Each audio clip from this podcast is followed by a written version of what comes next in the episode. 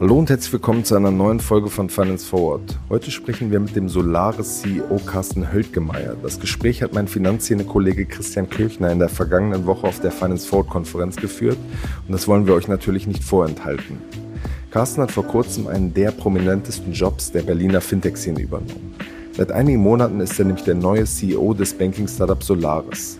Er kennt die Finanzbranche gut. Lange Jahre leitete er das Deutschlandgeschäft von Barclaycard. Danach folgten Stationen beim Zahlungsdienstleister Concardis und der Kreditplattform Auxmoney.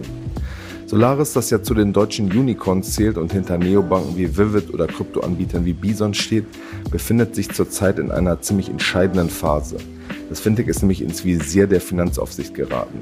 Gleichzeitig muss es dem Manager jetzt gelingen, profitabel zu werden. Was hat er vor? Darum geht es jetzt im Gespräch mit Carsten Höttgemeier. Viel Spaß damit.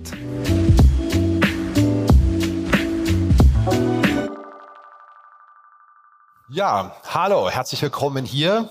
Ich muss gleich mal eine kleine Stimmungsprobe machen. Wir sind ja hier in Hamburg und äh, Hamburg ist Heimat zweier Profifußballvereine. Und ich sammle mal kurz das Stimmungsbild ein. Wer neigt denn hier eher dem blauen Verein zu? HSV, bitte ich um ein kurzes Handzeichen, falls überhaupt. Geht eine Hand hoch. Gibt es jemanden, der St. Pauli zuneigt? Vielleicht? Ah, oh, ah, okay. Das ist dann sozusagen Heimspiel für Carsten Höltgemeier, denn er ist ja nicht nur CEO von Solaris, sondern auch seit fünf Jahren, sechs Jahren Vizepräsident des FC St. Pauli. Das nur am Rande. Also Heimspiel quasi heute, ja. ja. Sehr schön. Ja, unser Thema heute ist der, die Road zur Profitability der Solaris. Früher Solaris Bank, heute Solaris. Und ich glaube, vor zwei, drei Jahren wäre das Thema hier nicht Road to Profit, Profitability gewesen, sondern da wäre es um Hypergrowth, Hockeysticks, Wachstum gegangen. Es hat sich sehr viel in der Branche verändert, in der ganzen Fintech-Neo-Branche innerhalb sehr kurzer Zeit, zwölf bis 18 Monate. Und ich würde jetzt einfach mal um eine Makroperspektive bitten. Hattest du überhaupt auf dem Radar, dass die Dinge sich so schnell, so rasch abwärts entwickeln, auch in Sachen veränderte KPIs, oder es muss jetzt Profitabilität her und die Fundings auch einfrieren? Ja, ich bin jetzt nicht einer, der sich jetzt hier hinsetzt und sagt, äh, ich habe das vor zwei Jahren schon alles kommen sehen und ich äh, kenne mich äh, bestens in der Branche aus und weiß, wie die Zyklen sind. Ich glaube, man muss auch noch mal einleitend sagen, dass ich ja nicht ähm, gebürtiger Fintechler bin. Ne? Ich bin aus der Bankenbranche eher, ich kenne das traditionelle, traditionelle Geschäft und äh, die Fragen, die jetzt aufkommen, äh, auch in der Fintech-Branche, sind ja für mich nicht neu. Insofern äh, Profitabilität, äh, nachhaltiges Wachstum und so weiter. Das waren Themen, mit denen ich mich jahrelang beschäftigt habe. Ich habe das immer so ein bisschen verfolgt äh, mit Interesse, wie sich diese ganze Branche entwickelt und diese Bewertungen, die sogenannten Multiples. Da habe ich immer ein bisschen mit gefremdelt, wenn ich ganz ehrlich bin. Ich bin grundsätzlich jemand, der Fundamentaldaten mag, der auf die P&L guckt, auf die Gewinn- und Verlustrechnung, der schaut, ähm, wie sicher sind denn eigentlich die Revenues, wie nachhaltig ist das, was wir machen, äh, wie ist auch das Geschäftsmodell letzten Endes aufgebaut, besteht überhaupt die Chance, mal Geld zu verdienen und das war immer mein Fokus in meinem Berufsleben. Insofern habe ich diesen ganzen, diesen ganzen Zyklus gar nicht so wahrgenommen. Ich habe dann vor drei Jahren bei Aux Money im Aufsichtsrat äh, meine Tätigkeit aufgenommen da habe ich das erste Mal gespürt, dass die Fragen, die dann auch schon zu der Zeit gestellt worden sind, sich verändert haben. Weg von Wachstum, Kundenzahlen, weg von Revenue only hin zu, wann wird man denn endlich profitabel? Und insofern habe ich das jetzt zwei, drei Jahre beobachtet. Ich finde, dass die Situation jetzt viel zu negativ ist. Viel zu negativ, ähm, kann ich nicht verstehen. Aber ich finde auch, dass vor zwei Jahren äh, vielleicht die Stimmung viel zu positiv war. Waren denn da die falschen KPIs im Spiel, dass man sagt, es muss um Wachstum gehen, nicht um Profitabilität? Hatten da vielleicht Gründer, der eine oder andere Mitarbeiter und auch die Investoren Interessensgleichheit zu sagen, wir machen das jetzt mal für die nächsten drei bis fünf Jahre, bis wir es weiterverkaufen können? Das würde ich jetzt so generell gar nicht sagen, die falschen KPIs. Ich glaube, in jedem Unternehmen, in dem ich tätig gewesen bin, da hat man immer auf äh, die G&V auch geachtet. Man hat, es gab, hat sich keiner hingestellt, der gesagt hat, Mensch, ihr müsst kein Geld verdienen, äh, haut raus, ne, macht Cashburn. Das hat keiner gesagt. Also ich glaube schon, dass die meisten äh, wirklich auch darauf achten, dass das Geschäftsmodell, was sie bauen, auch über Zeit Geld verdient. Ich glaube, was ein bisschen die Herausforderung ist, wenn man schnell wächst, ist dass natürlich die Anfangsinvestitionen für den Aufbau kollidieren mit der dahinterliegenden Profitabilität und dann dazu führen, dass man tatsächlich negativ ist. Und es ist immer eine Frage, wann kommt man aus diesem Zyklus raus, wann durchbricht man ja. ihn und wann hat man diesen Turning Point äh, erwischt. Aber ich glaube jetzt nicht, dass die Unternehmen, die ich kennengelernt habe, nur auf die falschen KPIs äh, gesetzt haben. Was ich aber schon beobachte, ist äh, so ein bisschen eine, ja, wie soll ich das jetzt nennen? Äh, man hat sich ausgeruht ne, auf diesen Marktbewertungen. Man hat äh, vielleicht auch gedacht, naja, das können wir jetzt noch ein paar Jahre länger so machen und äh, es ist jetzt gar nicht so wichtig, ob wir nächstes Jahr profitabel werden oder übernächstes Jahr. Und man hat da immer viele, ich sag mal, auch Ausreden gefunden, um zu sagen, na jetzt investieren wir hier nochmal und machen das nochmal und deswegen können wir ja eigentlich gar nicht profitabel sein. Und eigentlich, wenn wir die ganzen extraordinary Items wegnehmen, dann sind wir ja schon profitabel. Also das habe ich auch gehört. Also insofern finde ich, hat man diesen, diesen zeitlichen Effekt etwas unterschätzt. Mhm. Dann kommen wir mal zur Solaris. Da hat es ja einen Schwenk im Geschäftsmodell gegeben. Das war jetzt vor deinem Antritt formal, bist du jetzt seit zehn Tagen der Vorstandsvorsitzende und eingetretenes Unternehmen im November. Zwei Monate vor gab es schon einen, einen Strategieschwenk, zu sagen, wir setzen jetzt weniger auf Banking as a Service und sind der Partner für Fintechs und Neobanken. Wir setzen stärker auf Kartengeschäft. Wir übernehmen das ADAC-Kreditkartenportfolio, betreiben das künftig. Das Motto war, weniger Konto, mehr Transaktion, wenn ich es mal zusammenfassen darf. Eigentlich stand ja die Solaris so symbolisch für eine Wachstumsbranche, dass künftig die Konten überlaufen in Richtung Fintechs durch die Kundinnen und Kunden, die Banken an, an Grund, an, an Boden verlieren gegenüber den Fintechs. Hat sich das totgelaufen? Hat sich das nicht materialisiert, dass es da hieß, wir machen jetzt ganz was anderes mit diesen Kontendienstleistungen? Da ist eigentlich nichts mehr zu gewinnen? Also ich würde jetzt nicht von einem totalen Schwenk in der Strategie sprechen. Ne? Ich glaube, ein paar Beobachtungen, die ich da teilen möchte. Also zum einen, ähm, unsere Herkunft ist ja sehr, sehr stark, ähm, der Partner zu sein für Fintech, für Innovation. Wir haben mit sehr vielen spannenden Unternehmen zusammenarbeiten dürfen. Mhm. Und ähm, das, was ich heute sehe, ist eine Kultur, die wirklich Can-Do ist. Wir sind sehr, sehr, sehr stark bei Solaris auf Kunden fokussiert. Wir sind sehr innovativ. Wir haben gebaut die Produkte, die letzten Endes dann auch äh, für unsere Partner wichtig waren und haben das über eine lange, lange Zeit gemacht, haben uns sehr stark auf Neobanken, Fintechs und so weiter äh, fokussiert, haben eine unheimliche Breite dabei gehabt. Also es gibt ganz viele Modelle, die wir unterstützen mit unseren Produkten und haben ähm, tatsächlich es geschafft, auch in dem Bereich sehr, sehr stark zu wachsen. Ja. Ähm, das, was wir aber auch sehen, ist, dass wir vielleicht ein bisschen zu sehr abhängig sind von der Branche, dass wir äh, mit dem, was wir machen, auch andere Partner gewinnen können, insbesondere Corporates. ADAC ist ein Beispiel.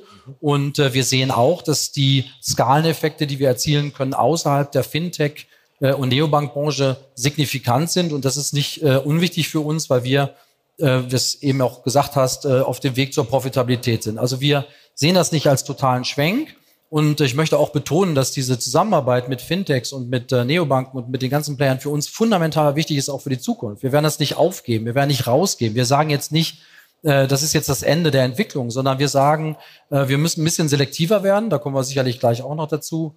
Und äh, wir können nicht mehr alles bedienen und alles machen, aber wir wollen trotzdem noch partizipieren in der Innovation, weil das hat uns groß gemacht und diesen Muskel, den wollen wir wirklich nicht verlieren die Fähigkeiten, die in der Tech- und Fintech-Branche gefragt waren, das war ja jahrelang das Managen von Wachstum. Das hat sich ja auch geändert. Bei sehr vielen Unternehmen, auch bei Solaris, ging es auch darum, Kosten zu senken, Entlassungen auszusprechen. Und ich glaube, du bist im November reingekommen. Zwei Monate später gab es auch einen öffentlichen Rüffel von der BaFin äh, mit einem Kooperations nicht Verbot, aber der Mitsprache der BaFin in diesen Themen. Ich weiß nicht, ob du das alles vorher wusstest oder ob du dir das auch anders vorgestellt hast, aber was mich interessieren würde, ist, wie managt man denn in so eine Phase rein? Welche Knöpfe drückt man, wenn man mit einem Unternehmen zu tun hat, das immer auf Wachstum gepolt war, aber bei dem sozusagen die Stimmung ja auch mutmaßlich nicht die beste ist, wenn es um Entlassung, Kürzung, Kosteneinsparung geht? Welche Knöpfe drückst du da? Na, also erstmal, ich wusste das natürlich vorher. Ne? Also es ist, äh, glaube ich, geboten, dass wenn man einen neuen Job eingeht oder eine neue Herausforderung angeht, dann sollte man sich schon mit den Leuten unterhalten, die schon da sind mhm. und sollte das Problem verstehen. Und das Thema BaFin und Regulation war ja schon in 2022 ein großes Thema. Das wusste ich alles. Und ganz ehrlich, es war auch ein Grund, warum ich zur Solaris gewechselt bin. Denn ich glaube schon, dass ich aufgrund meines Hintergrundes da viel helfen kann. Mhm. Und äh, für mich ist das eigentlich ein, ein Perfect Fit. auf der einen Seite, und das ist für mich neu, habe ich ein Unternehmen, was äh, technologisch wirklich ähm, äh, super aufgestellt ist, was die Produkte hat. Äh, ich war in meinem Leben immer in größeren Bankenkonstrukten tätig und da war die Technologie immer eine Limitierung. Da war immer die Frage, können wir was an den Markt bringen? Nein, ne, geht nicht, weil kostet viel und dauert lang. Und ich finde es so erfrischend, äh, erstmal in diese Situation zu kommen, dass das jetzt nicht mein Problem ist. Ja? Jetzt habe ich ein anderes Problem, aber da glaube ich, kann ich auch helfen. Und äh, es ist ja auch so, dass jetzt nicht alles neu wird, dass jetzt nicht plötzlich ähm, ähm, ich da reinkomme und jetzt wird alles komplett umgestellt, sondern mhm. das Unternehmen hatte und meine Vorgänger haben damals ja auch schon die richtigen Schritte gemacht. Ne, sonst wären wir heute nicht da, wo wir sind. Das heißt natürlich, und das war sehr wichtig, dass wir auch eine Refokussierung vornehmen, dass wir nicht mehr alles machen, dass wir das, ich sag mal, das Spielerische mal ein bisschen rausnehmen und dass wir disziplinierter werden, dass wir Strukturen brauchen und damit hat man schon angefangen. Das heißt, die Früchte, die wir jetzt ernten, und ähm, ich sitze hier, da haben wir das erste Quartal abgeschlossen, das war super, das war inline mit äh, den Erwartungen, die wir haben. Und es zeigt, dass auch damals schon die richtigen Schritte gemacht worden sind. Ich glaube, was du angesprochen hast, was wirklich fundamental wichtig ist, ist dieser Kulturwandel. Ja, und äh, ich habe schon auch Respekt davor, in ein Unternehmen zu gehen mit einer unheimlichen Can-Do-Mentalität und jetzt zu sagen, na ja, ihr müsst aber hier die Regeln einhalten und ich habe hier eine Struktur und ich habe da eine Regelung. Und das macht mir schon auch ein bisschen Respekt, weil ich glaube, dass das, weil die, man darf diese Kultur nicht zerstören. Man muss sie erweitern und ergänzen. Und ich glaube, da wird es sehr darauf ankommen, die richtigen Schritte zur richtigen Zeit zu machen und vor allen Dingen sich zu erklären. Also ich glaube, Transparenz ist das, was die Mitarbeiterinnen der Solaris erwarten. Mhm. Und äh, zur Transparenz gehört auch, äh, die, die Wahrheiten, die Wirklichkeiten zu erkennen und dann aber auch zu erklären, warum wir gewisse Dinge vielleicht auch nicht mehr machen. Und das hat dann Konsequenzen, aber die muss man dann auch, äh, die muss man dann auch umsetzen und äh, muss authentisch dabei bleiben. Aber es ist eine Riesenherausforderung und es gibt, wie du dir vorstellen kannst, natürlich auch viele inhaltliche Themen, in die man dann natürlich in dieser Phase auch reinkommt. Und das hält dann, dann von der Arbeit mit, der, mit den eigentlichen Mitarbeitenden vielleicht auch so ein bisschen ab. Was vermisst du denn am meisten aus deinem Bankenhintergrund jetzt im neuen Umfeld? Gibt's da irgendwas? Ja, ich sag mal, ich vermisse eine ganze Menge. Ich habe hier viele Kollegen äh, und Kolleginnen getroffen von Barclaycard, meinem ehemaligen Arbeitgeber. Und äh, es war eine tolle Zeit. Auch das war eine tolle Zeit. Ich, äh, ich möchte nicht sagen, dass das eine besser war als das andere. Ich glaube, das ist für beide und ich glaube, das merkt man auch am Markt. Ne? Es, Fintech kommt irgendwann mal in die Bankennähe, zumindest wenn ich tatsächlich Bankenprodukte äh, vertreiben möchte. Und dann muss man diesen Spagat hinbekommen von Superkundenlösung auf der einen Seite, aber Sicherheit, Regeln, Vertrauen auf der anderen Seite. Und ich glaube, wenn man das hinkriegt und dabei äh, auch spielerisch bleibt, ne, das ist bei Solaris der Fall, dann hat man wirklich einen guten Mix und ich, äh, ich habe die Zeit in den Banken sehr, sehr genossen, weil wir viel machen durften, weil wir viel erreicht haben und ich genieße die Zeit jetzt und äh, wichtig ist immer, dass man auch persönlich lernt und das mache ich gerade intensiv. Unser Thema ist ja der Weg zur Profitabilität. Das klappt bei der Solaris in diesem Jahr oder im nächsten Jahr? Ja, das klappt. Dieses oder nächstes? Nee, dieses Jahr. Dieses Jahr. Um dahin zu kommen, spielen Kosten eine große Rolle, Personalkosten in der Branche traditionell, sehr personalintensives Business. Hat sich da die Recruiting-Situation entspannt durch den allgemeinen Branchenabschwung?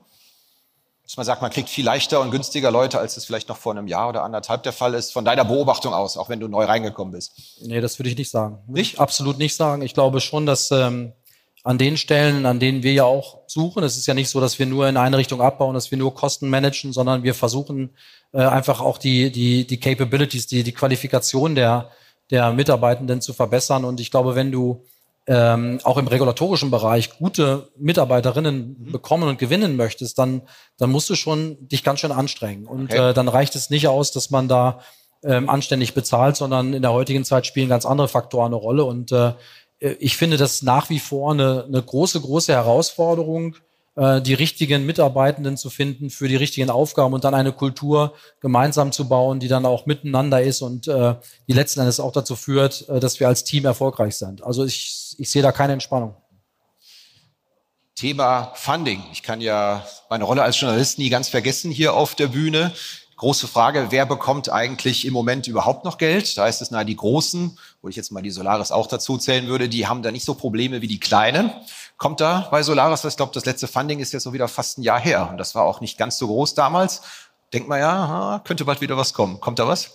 Naja, es kommt ganz bestimmt was. Ähm, ist immer die Frage des, ne, des zeitlichen Ablaufes und äh, Ich glaube, ähm, man sollte jetzt vielleicht nicht so sehr in Funding-Zyklen denken, ne? denn äh, ich glaube, eine Thematik ist, ist, ist sehr wichtig, denn und das ist das, was wir versuchen, das ist der Innenfinanzierungsspielraum. Ja, also dadurch, dass du nicht mehr Cash Burn hast, sondern dass du tatsächlich auch Geld verdienst. Ja, das verändert natürlich brutal deine Situation, auch was du an Kapital benötigst. Ja, für uns als Bank kommt dazu, dass du ähm, das Thema Risk-Weighted Assets, ja? also wie managst du deine Bilanz, ähm, sehr, sehr entscheidend ist und für unseren Kapitalbedarf auch fundamental ist. Also insofern, es gibt viele Instrumentarien, die eine Solaris, die wir auch spielen, um unseren äh, Bewegungsspielraum schon ohne Funding-Runde zu vergrößern und zu verbessern. Und diese spielen wir momentan sehr intensiv.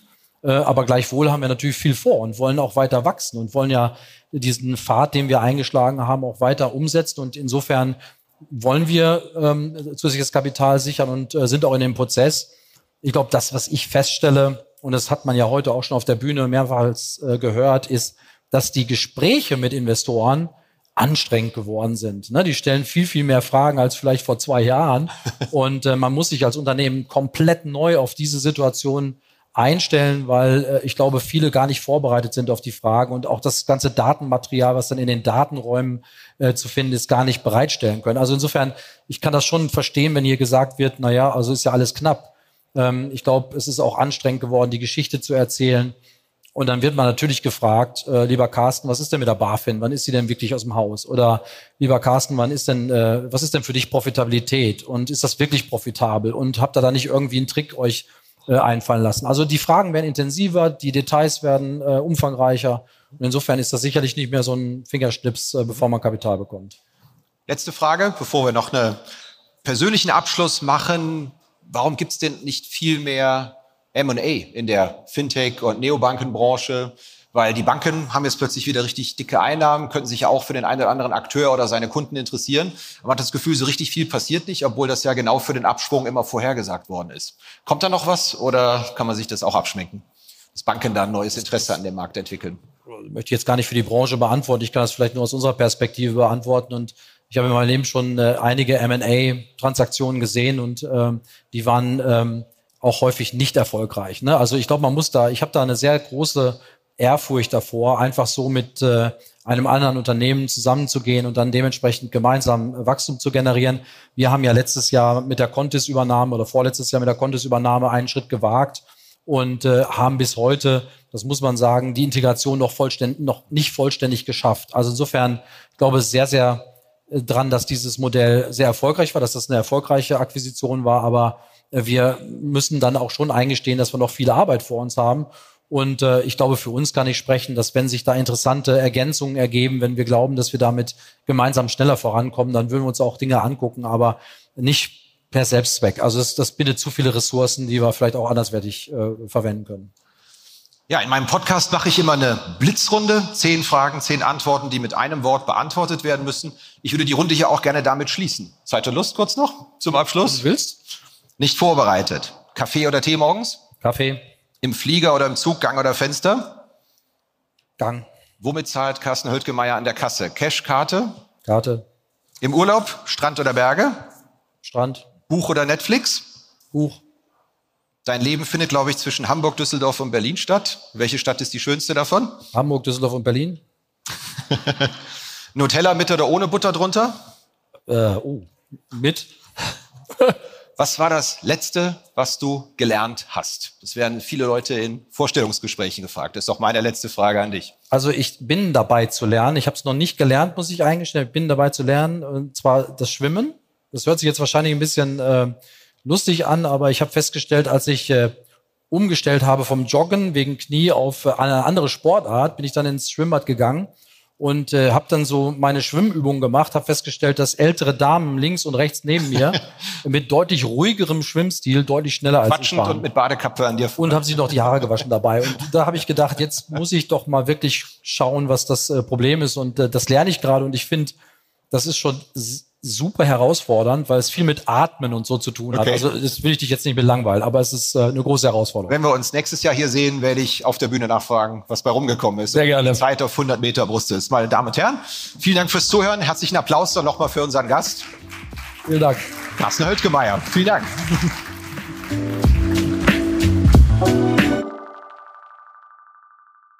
Dieser Podcast wird produziert von Podstars bei OMR.